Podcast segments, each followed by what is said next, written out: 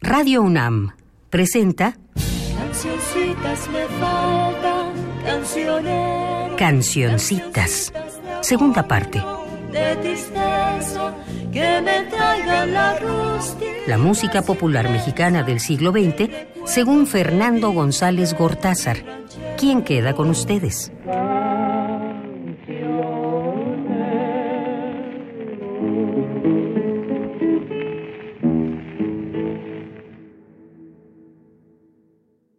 Hemos llegado a nuestro vigésimo tercer programa.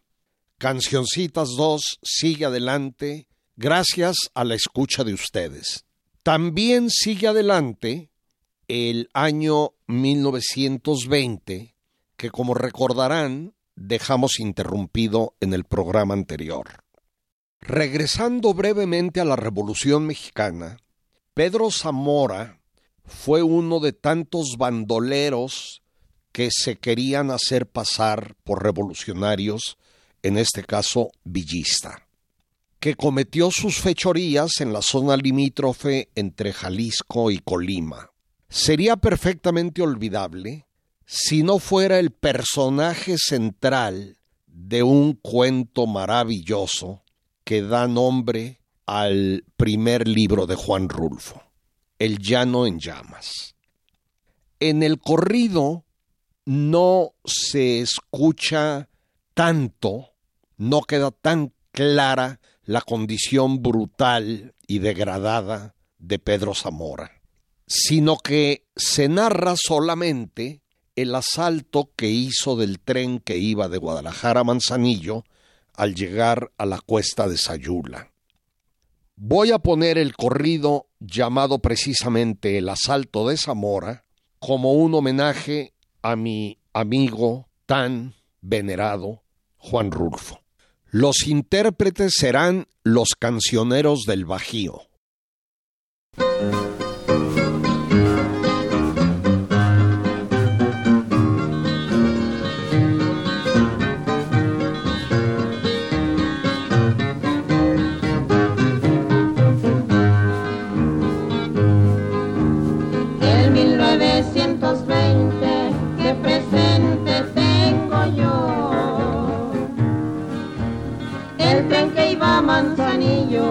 Pedro Zamora lo ardió.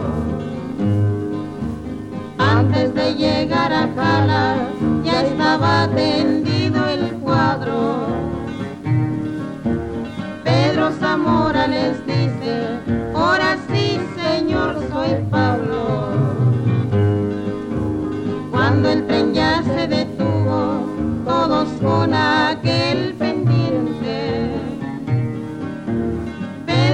Zamora les dice, abajo toda esa gente. Les dice Pedro Zamora, extendiendo su frazada. Aquí me echan el dinero sin que no les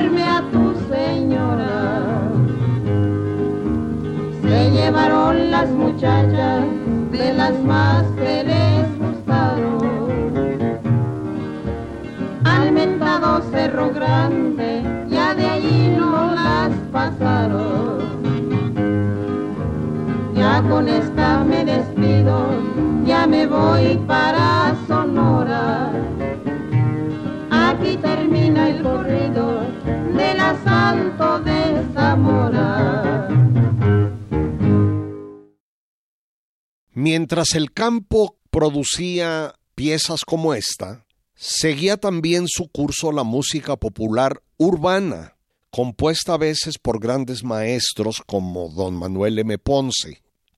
Un bonito ejemplo de ella es esta composición y grabación de 1919 o 20, llamada Oye la voz. La interpretará el trío González, integrado por el tenor Carlos Enciso, el barítono Jorge del Moral y la guitarra de Guillermo González. La composición, como ya dije, es del maestro Manuel María Ponce.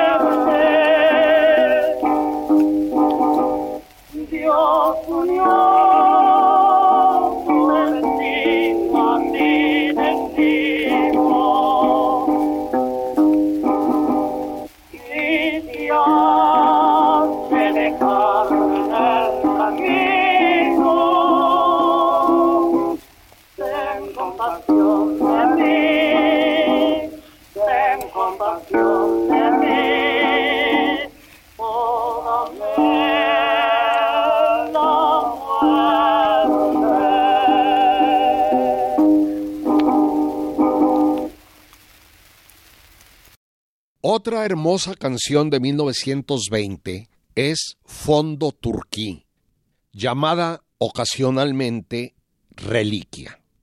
Su música la compuso el yucateco Andrés Acosta, apodado El Tucho, nacido en 1885 en Abalá, y la letra es del poeta también yucateco Eliezer Trejo Cámara, nacido en Sotuta en 1887.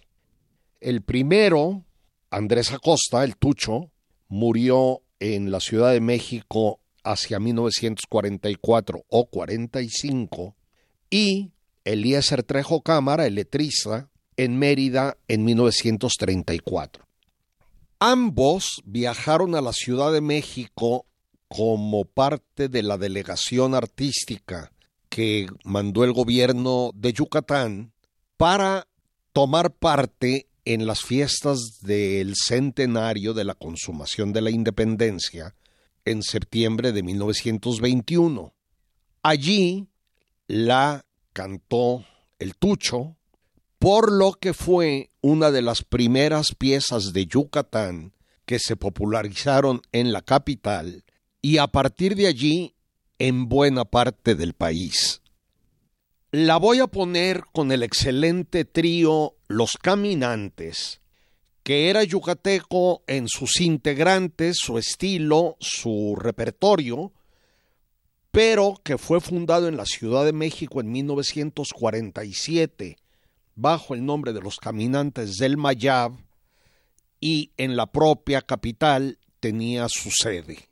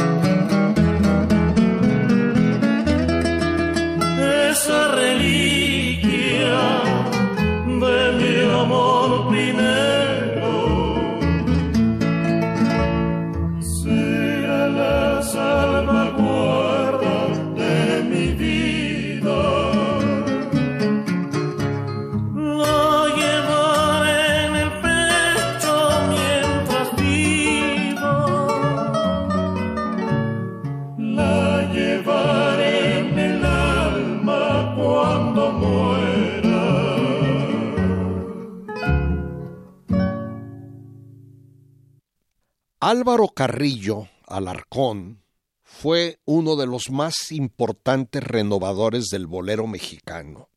Podríamos decir que al lado de Roberto Cantoral, nacido diez años después, y de Armando Manzanero, nacido quince años después de Álvaro Carrillo. Por lo tanto, Carrillo fue el precursor absoluto nació en 1919 o más probablemente en 1920 o 21, según distintas versiones, en la ranchería El Aguacatillo de Cacahuatepec, Oaxaca, y murió junto con su esposa en un accidente carretero en 1969. Esa región de la costa chica oaxaqueña y sus áreas vecinas de Guerrero tienen un gran porcentaje de población mestiza negra, mulata, y el propio Carrillo era mulato. Empezó a tocar guitarra, a cantar, a componer sones y baladas muy pronto. Después estuvo internado en Ayotzinapa, Guerrero, antes de emigrar al altiplano e inscribirse en la Escuela Nacional de Agricultura de Chapingo, donde obtuvo su título de ingeniero agrónomo en 1945, a pesar de que su pasión por componer y por la vida bohemia lo había hecho interrumpir sus estudios, al parecer, por un año. Sin embargo, tenía un gran amor por su escuela de agricultura le compuso canciones y puso el nombre de ENA, es decir, las iniciales de Escuela Nacional de Agricultura a una de sus hijas. Además de boleros, compuso también canciones rancheras, bambucos, chilenas y hasta algún paso doble. Su primer gran éxito, Amor mío, lo obtuvo siendo bastante mayor, a los 36 años, en 1956. Luego llegó una catarata de ellos. Un minuto de amor, Sabrá Dios, Cancionero, todas ellas en 1957. La ranchera que no me gusta, eso merece un trago, en 1958. Luego otro gran éxito, Sabor a mí, en 59. Como un lunar, o como se lleva un lunar, en 1960. Un poco más en el 61 la mentira, conocida a veces como Se te olvida, y La señal en 1965, y no sigo adelante porque la lista es enorme. Seguiremos desde luego en futuros programas oyendo su producción. Carrillo fue un compositor de fuerte personalidad, aunque no siempre me colman sus piezas estuvo muy influido por la música sudamericana o por las músicas sudamericanas, especialmente la chilena, que empezaba por esos años a divulgarse en México. Es decir, hablo de la música chilena contemporánea, no del género llamado chilena, eh, floreciente en su región de origen, dentro del cual hizo composiciones muy valiosas. Les pido que escuchemos ahora su primera canción triunfadora, Amor Mío, de 1956, como ya dije, interpretada por el gran Lucho Gatica, un chileno más en esta historia.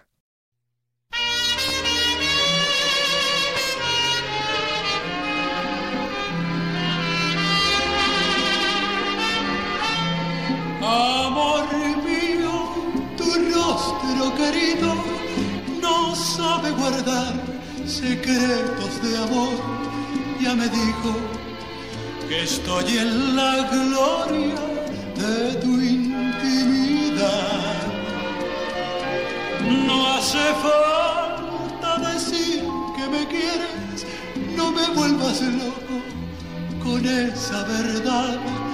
No lo digas, no me hagas que llore de felicidad. Cuánta envidia se va a despertar, cuántos ojos nos van a mirar. La alegría de todas mis horas, prefiero pasarlas en la intimidad. Olvidaba decir que te amo la fuerza que el alma me da. Quien no ha amado, que no diga nunca que vivió.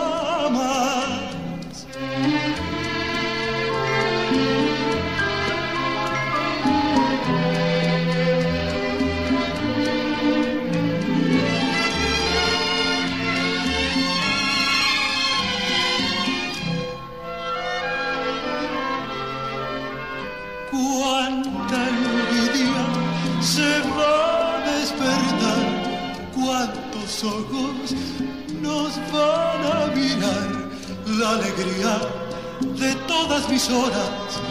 Prefiero pasarlas en la intimidad y olvidaba decir que te amo con toda la fuerza que el alma me da.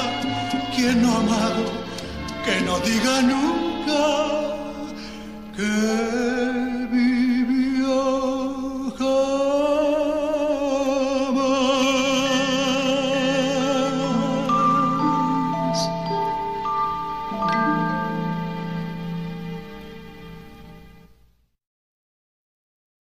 Ahora vamos a dar un salto de género hacia un género que no existe, porque el compositor que voy a comentar No tuvo antecedentes, no tuvo continuadores, él por sí mismo es un género que nos ha dado muchos motivos de gozo, de recreo, de diversión y también frecuentemente de reflexión. Salvador Flores Rivera, conocido como Chava Flores, nació y murió en la Ciudad de México en este 1920 y en 1994, respectivamente. Era un hombre de condición social humilde y en su infancia, que fue difícil, vivió en cuanto barrio de la capital se nos pueda ocurrir, exceptuando los de alta alcurnia. Esto le permitió conocer la Ciudad de México, la capital, la capital proletaria, la capital de clase media, ambas, desde las entrañas, y eso se refleja, se reflejó siempre en su música. También fueron múltiples los trabajos que desempeñó, ya dije, desde muy niño, y en fecha imprecisa, para mí, abre junto con varios amigos una pequeña imprenta, donde en 1949, según parece, empieza a editar el álbum de oro de la canción, que era una revistita quincenal de 32 páginas en la que se recogían las piezas mexicanas y alguna extranjera más famosas de ese y de otros tiempos, y que venía a competir con el ya antiguo y sumamente prestigiado cancionero Picot. A partir de esta edición, Chava Flores se fue relacionando con el medio artístico capitalino y en 1952 da a conocer sus primeras composiciones. Dos horas de balazos, La tertulia, seguidas por Peso sobre Peso, o La Interesada, o Bartola, que con todos esos nombres se le conoce, El Gato Viudo, Mi Chorro de Voz, que es una parodia de un cantante que se está quedando afónico por lo visto, y que curiosísimamente fue cantada por muchas de las voces más plenas y más de chorro que hemos tenido, lo cual las volvía bastante inadecuadas. Creo que el único que la cantó conforme su carácter fue Pedro Infante, y empezó a tener un éxito casi instantáneo. Es interesante observar cuántos creadores artísticos inician su vida profesional con algunas de sus mejores obras. Ese fue el caso de Chava Flores. Creo que solo excepcionalmente logró alcanzar la calidad, la penetración, la gracia de estas primeras composiciones. Acabo de decir que su género y su estilo no tuvieron antecedentes. Sin embargo, en alguno de los programas anteriores oímos Los camiones o Ahí va el camión de Felipe Bermejo, que de alguna manera recuerda a Chava Flores, aunque ciertamente bien diferenciado de este. El caso es que la capacidad de observación, la agudísima sensibilidad social y el maravilloso sentido del humor de Chava Flores no tiene parangón. Y debo decir algo más. No se trata de un cantante o cantautor, se le diría ahora, popular nacionalmente. Chava Flores es un personaje profundamente local, arraigado en la Ciudad de México y desconocido en la mayor parte del resto del país hasta muy recientemente. Sus canciones están llenas de modismos capitalinos que no se entienden fuera de esta ciudad. Y de tal manera que sus limitaciones podrían ser grandes y sin embargo la mayoría de sus piezas se oyen en todo el país y siempre con agradecimiento. En alguna ocasión, Chava Flores dijo que también había compuesto canciones de otro tipo porque, abro comillas, también tenía su corazoncito. Pero solo las conocimos póstumamente cuando, junto con otras piezas anteriores, divulgadas, Las grabaron Ernesto Anaya, Susana Harp, Adriana Landeros, em, Astrid Haddad, Regina Orozco, si no me equivoco, Tegua. Hay allí incluso una canción nostálgica dedicada a la ciudad de Guanajuato, un par de piezas amorosas y otras claramente influidas por los pasillos colombianos y peruanos, que, debo decirlo, en general me parecen malas.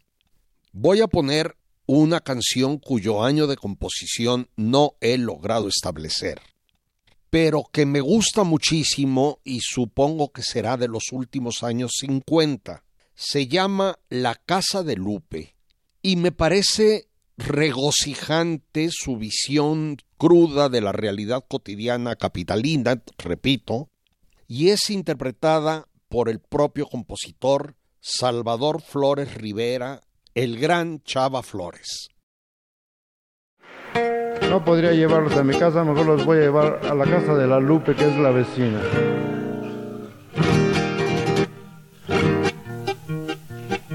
Ayer que fui a la casa de Lupe y de Manuel, cuando me abrió la Lupe, me dijo no es aquel. Entré hasta la salita y había un televisor y allí sobre carpetas las fotos del señor. Colgado está el retrato de Lupe sin Manuel, vestida va de novia cuando casó con él. Allá está la abuelita, acá tiene un señor que abraza a Pancho Villa haciéndole el favor. La sala de la Lupe, chiquita todo dar, al centro una mesita que habían de jubilar, y luego de ese lado, junto al apagador, está todo amolado su refrigerador. Eso que tiene Lupe le llama comedor. La mesa, mantel diule, tres sillas y un cajón. Repleto de figuras, se ve el aparador. Recuerdos de pasteles, tres platos y un tibor. Tibor para que vean desde aquí, tibor. No aguanta y el linoleum se ve recascarón. Allá la última cena, su clavo y su cordón. Enfrente en la ventana, cortinas de rayón. Y junto a un calendario, las glorias de Don Chon. La puerta que da al baño pa' entrar de refilón. Topo en la lavadora que le hace allí presión. Colgado un tendedero con la ropa interior. Todita de la lupe, ninguna del señor. La tina llena de agua con ropa de color, la clásica manguera junto al irrigador, allá una basinica cascada por detrás, acá el papel del baño y luego lo demás. Me fui hasta la cocina, más pronto me salí. Olía muy mala indina por trapos que hay ahí. Los platos cochambrosos, creo que del día anterior. Y dicen que a la Lupe le pega a su señor. Como no la fodonga esta. Fodonga y agogó, pues no aguanto. Por fin llegué a la pieza que sirve para dormir. La cama no estaba hecha, ni quién se va a morir. Allí en el burocito, un terno y un reloj. También la veladora, la Virgen del Perdón. Un chorro de retratos, ropero y tocador, repleto de menjurjes, pinturas y loción, un kilo de pelucas, postizos por mayor, razón para que a la Lupe le digan la colchón.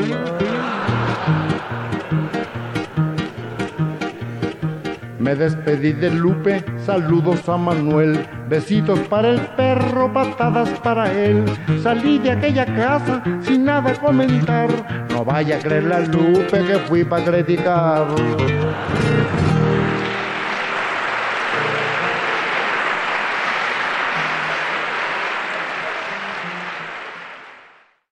Realmente es una canción genial. Y el final, el gran final, bueno, insuperable. Ana María González tuvo una voz y un estilo muy peculiares que pueden gustar o no, pero que difícilmente dejan indiferente. Nació con el nombre de María Olga del Valle Tardós en Jalapa, Veracruz, en este 1920 o en 1918, según algunos. Ana María González murió en la Ciudad de México en 1983. Ya en la capital, a los 14 o 15 años de edad, participa en un concurso de aficionados en la radiodifusora XEB, la B Grande de México, cantando solo una vez de Agustín Lara, no confundirla con solamente una vez, y allí inició una muy, muy, muy exitosa carrera de cantante de boleros, rancheras, por cierto, con uno de los mejores falsetes que hemos tenido, y música española y sudamericana, principalmente. En 1941 acompañó a Lara en una gira por Sudamérica, con lo que su popularidad en aquellos países se acrecentó muchísimo, como sucedería más tarde con España, en donde los bienhablantes la llamaban la voz luminosa de México y los malhablantes la voluminosa de México por su complexión gordita. Estrenó dos de las verdaderas obras maestras de Agustín Lara y de la música popular del siglo XX, solamente una vez en Buenos Aires en 1941 y Madrid en 1948 en la propia capital española. De cada una de ellas hablaré en su momento porque tienen historias. Ana María González fue una cantante realmente importante y sumamente popular, a la que ya oímos aquí cantando Primavera de Pepe Guizar, una canción ranchera y ahora la voy a poner con otra ranchera, nada menos que el Juan Charrasqueado, el afamadísimo Juan Charrasqueado de Víctor Cordero, compuesta por el año 1945. Esto lo infiero porque en 47 don Ernesto Cortázar dirigió una película homónima, Juan Charrasqueado. Ya tendremos oportunidad de oírla en lo que era verdaderamente suyo, el bolero y digamos las españolerías.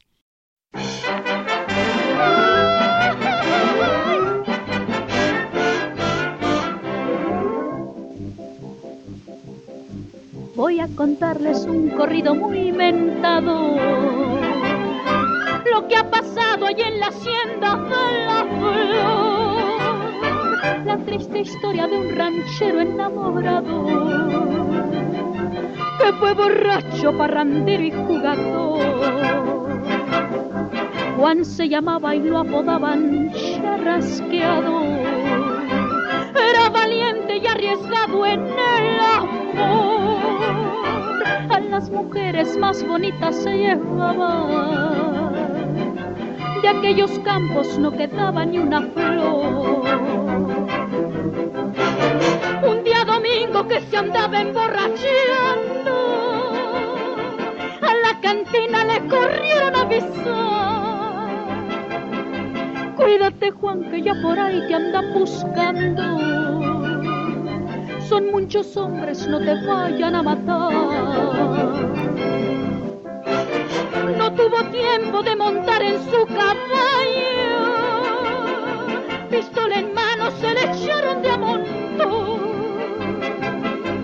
Estoy borracho, les gritaba y soy buen gallo. Cuando una bala atravesó su corazón.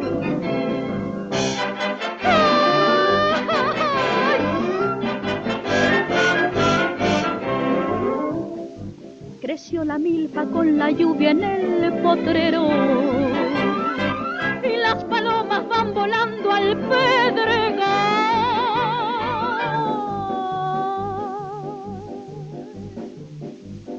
benditos toros llevan hoy al matadero.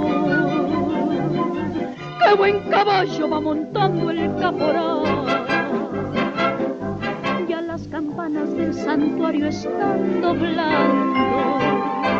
Todos los fieles se dirigen a rezar.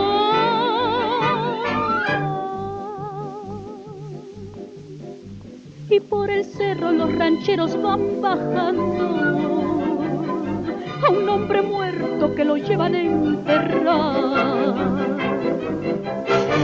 En una choza muy humilde llora un niño y las mujeres se aconsejan y se van. Solo su madre lo consuela con cariño, mirando al cielo llora y reza por su Juan. Aquí termino de cantar este corrido de Juan Ranchero charrasqueado y burlado que se creyó de las mujeres con sentido y fue borracho, parrandero y jugador.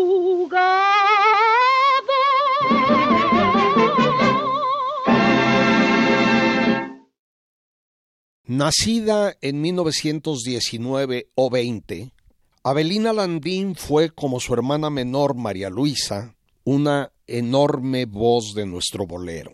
Ambas se encuentran entre mis intérpretes preferidas, sin lugar a dudas, aunque también en ambas su carrera fue dispareja. Abelina Landín nació en la capital, donde murió también en 1991. Siendo casi niñas, las dos hermanas formaron un dueto de nombre extraño y de muy poco pegue, Pirita y Jade, que luego reconvirtieron en Hermanas Landín. En esa época combinaban los boleros con alguna música folclórica mexicana. Tengo la impresión de que el dueto, sin ser malo en absoluto, no estuvo a la altura de las dos intérpretes individualmente. Los duetos que funcionan son aquellos en los que una de las voces es de manera natural, qué importante es esta palabra, más aguda que la otra, lo que no ocurría aquí. Abelina y María Luisa tenían registros muy similares y la voz de María Luisa, que es la que hacía la voz baja, la segunda, resulta un poco eh, forzadamente enronquecida y, para mí, desperdiciada. En ocasiones prácticamente pasa desapercibida. Pero luego Abelina se casó, se retiró temporalmente de la profesión y María Luisa inicia una carrera como solista. No sé cuánto tiempo después, Abelina, de la que estamos hablando, regresa a los micrófonos a los escenarios, a las grabaciones, también como solista. Perdimos un dueto que no era excelente para mí y ganamos dos de las mejores voces que hemos tenido. Sin embargo, y para mí tristemente, Abelina grabó mucho menos que su hermana. Voy a ponerla con un hermoso bolero o bolero beguín de Federico Baena, compuesto en 1944, llamado Ben Ben, aunque algunas veces le triplican la palabra Ben Ben Ben. Aquí está.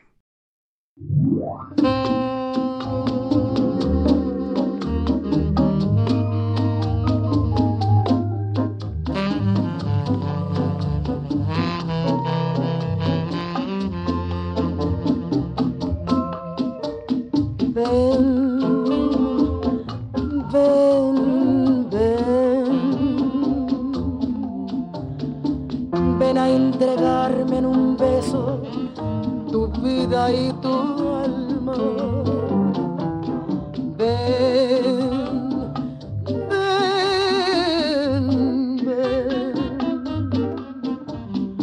Oye la queja de un pecho que llora y te ama. Quiero besar tus labios locamente Quiero ser solo tuya hasta la muerte.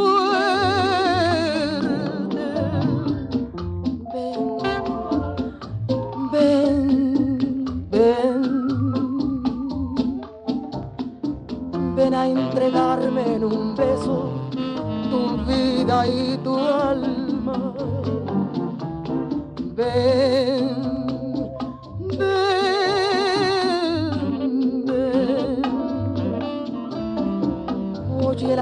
De un pecho que llora y te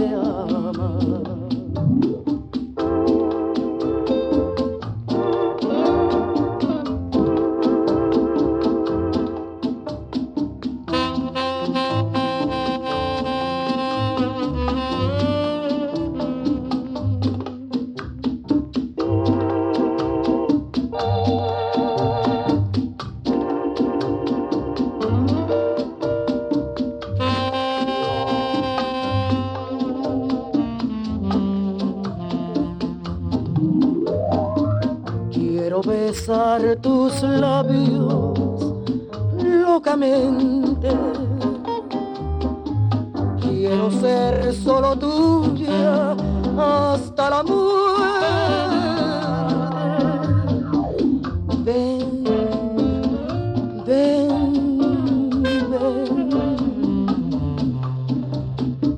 Ven a entregarme en un beso tu vida y tu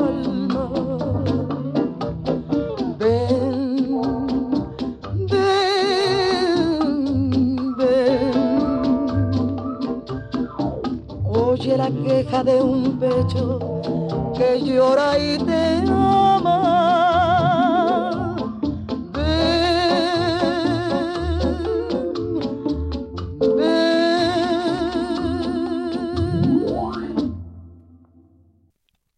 El que la música de mariachi haya salido de los pequeños pueblos del sur de Jalisco y su área de influencia, que va desde el sur de Sinaloa hasta partes de Michoacán, pasando por Nayarit y Colima, hasta hacerse famosa en todo el país y posteriormente en buena parte del mundo, es una consecuencia indirecta de la Revolución Mexicana. Especialmente a partir de la presidencia de Álvaro Obregón, y de la labor de Vasconcelos, se disparó el interés por las culturas populares, entre ellas la música. Ya mencioné en su momento el nacimiento de don Cirilo Marmolejo, presuntamente en 1898 en Teocaltiche, Jalisco, y conté un poquito sobre él. Fue en este 1920 que Marmolejo quien vivía en Tecolotlán, no lejos de Cocula, fue llevado a Guadalajara y posteriormente a la Ciudad de México por el doctor Luis Rodríguez para tocar en una importante reunión política y luego en diversos sitios, con mucho éxito. Al contrario de su precursor anterior a la revolución, el cuarteto coculense del que ya hablé, don Cirilo y su grupo no regresaron a Jalisco, sino que se quedaron en la capital. Fue el primer mariachi residente allí. Se presentaban con el nombre de Mariachi Coculense Rodríguez, en honor de su protector, digamos, Luis Rodríguez. Lo que no tengo claro, y es algo prácticamente simultáneo con el anterior, es el itinerario de otro mariachi, el de Concho Andrade, personaje originario de Cocula. He leído que llegó a México junto con su compadre y gran amigo Cirilo Marmolejo, pero estoy lejos de dar por buena la versión, o por exacta. Lo que es verdad es que muy pronto, o al mismo tiempo, hubo dos de estos conjuntos en la capital, eran grupitos de cinco o seis intérpretes y su dotación instrumental la componía un guitarrón, que era el instrumento tanto de Marmolejo como de Andrade, una, entre comillas, guitarra, que era una vihuela en realidad de cinco cuerdas, uno o dos violines y algún otro instrumento, quizá la guitarra de golpe o la flauta, contra lo que muchos creen al principio del siglo XX el uso de flautas, clarinetes y otros instrumentos de viento era frecuente en los mariachis, aunque de manera eventual. Hacia 1925, los conjuntos de Andrade y Marmolejo empiezan a tocar en la cantina El Tenampa, que el tapatío Juan Indalecio Hernández Ibarra y su mujer acababan de abrir en la Plaza Garibaldi Capitalina. Los dos mariachis se alternaban. Mientras uno tocaba dentro del local, el otro hacía lo mismo en la plaza, al aire libre, y así se inició la tradición que sigue muy viva de que haya músicos permanentemente en ese espacio urbano. Luego Marmolejo empezó a presentarse en teatros y más tarde, en 1935, fue el primer mariachi en tocar fuera de México, en la Feria Mundial de Chicago.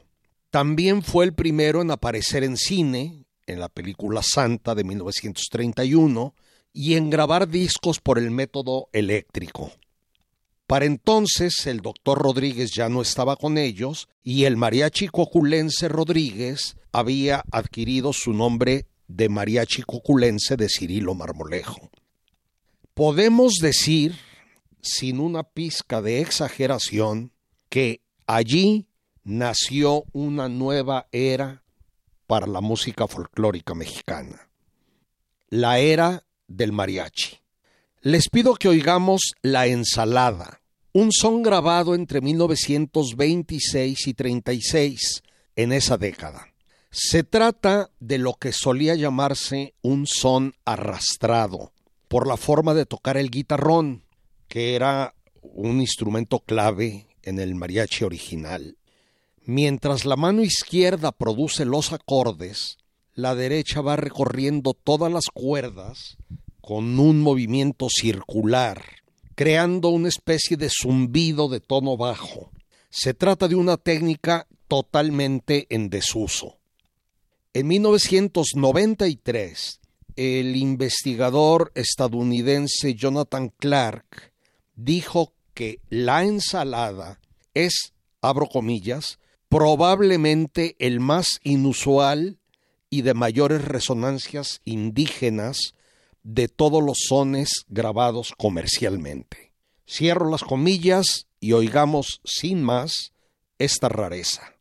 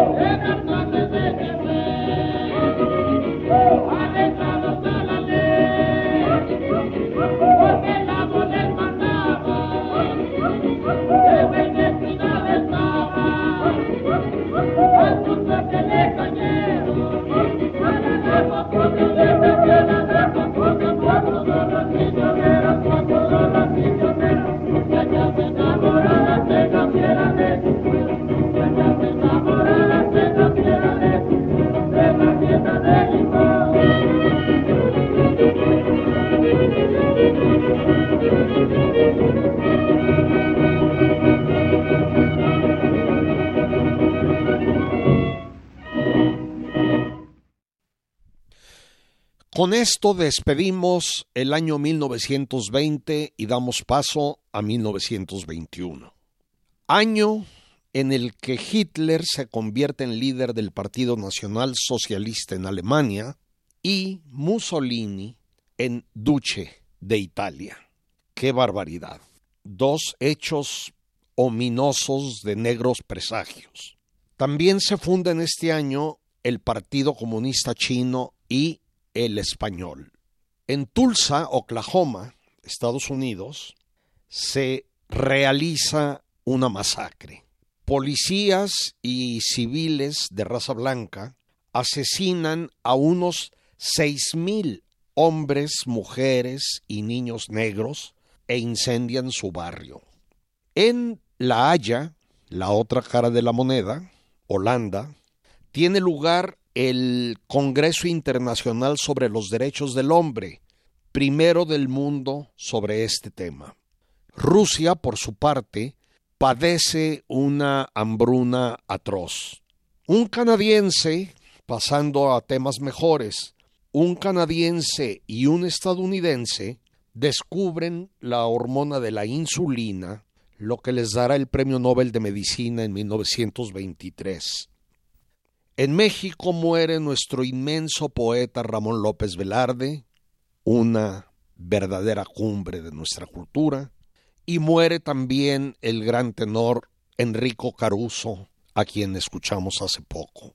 Ambos, López Velarde y Caruso, muy prematuramente. En Alemania se filma Nosferatu de Murnau y en Estados Unidos Las Tres Luces de Fritz Lang, ambas obras maestras del expresionismo cinematográfico alemán. Alberto Einstein recibe el Premio Nobel de Física y Anatole France el de Literatura. Hago un punto y aparte. Derivado de la Primera Guerra Mundial, entre 1920, 21 o 22, según diversas interpretaciones, se inicia en Estados Unidos la década llamada Los Alegres 20 o Los Felices 20, caracterizada por la prosperidad económica para aquellos que fueran de raza blanca, anglosajones, no inmigrantes recientes y de preferencia protestantes, contrastando con la pobreza, la explotación, el hacinamiento, la insalubridad, en la que vivían multitudes, especialmente de negros e inmigrantes. Los privilegiados vivieron en una especie de fantasía y de vorágine. Además de la prosperidad económica, se popularizó el uso del teléfono y el telégrafo, hubo grandes innovaciones en la vida diaria, por ejemplo en los llamados electrodomésticos, y se puede decir que ahora sí empieza de lleno la era del automóvil. Cambiaron las costumbres y la forma de vestir de mujeres y hombres, la emancipación femenina llegó a extremos de liberalidad que eran impensables, se inventó el sistema comercial de ventas a plazos que permitió a la cada vez más pujante clase media comprar bienes fácilmente y dio origen, así, al auge del capitalismo, al llamado sistema de vida americano y a la sociedad de consumo y desperdicio que todavía padecemos. También se inician nuevas formas musicales y de baile, como el jazz, que sale de los guetos negros donde había nacido unos 30 años antes, el foxtrot, el charleston, que en rigor es una forma de foxtrot, y el blues. Desde luego, todo esto tenía un reflejo en la música de México e influyó grandemente en compositores como María Grieber, José Sabre Marroquín y Luis Arcaraz, entre muchos otros. El Charleston no logró una honda penetración en México. Por lo contrario, la influencia del blues y muy especialmente del foxtrot llegó hasta más allá de la primera mitad del siglo XX.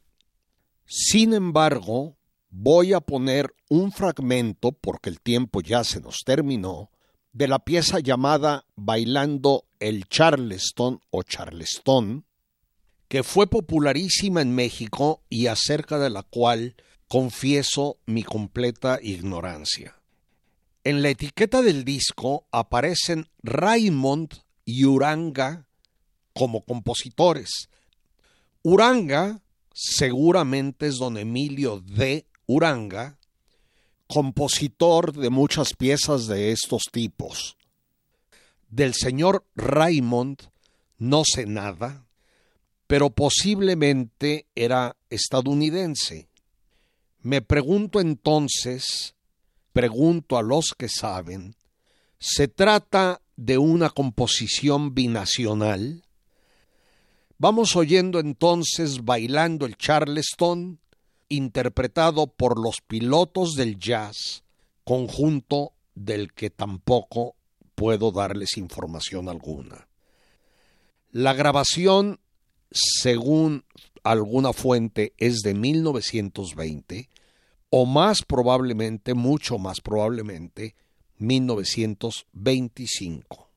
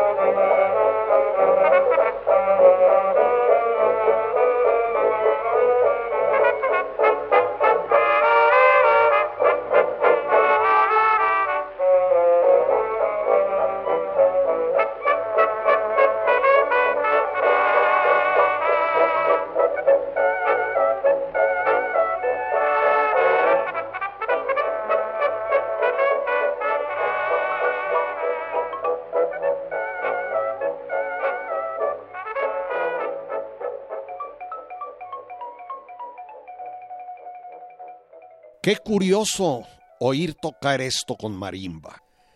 Y aquí cortamos porque ya estamos sobre el tiempo. Hasta la próxima, muchísimas gracias. Así es como llegó a ustedes un programa de la serie Cancioncitas, segunda parte. Selección musical y conducción de Fernando González Gortázar. Realización y montaje Omar Tercero. Cancioncitas fue una producción de Radio UNAM.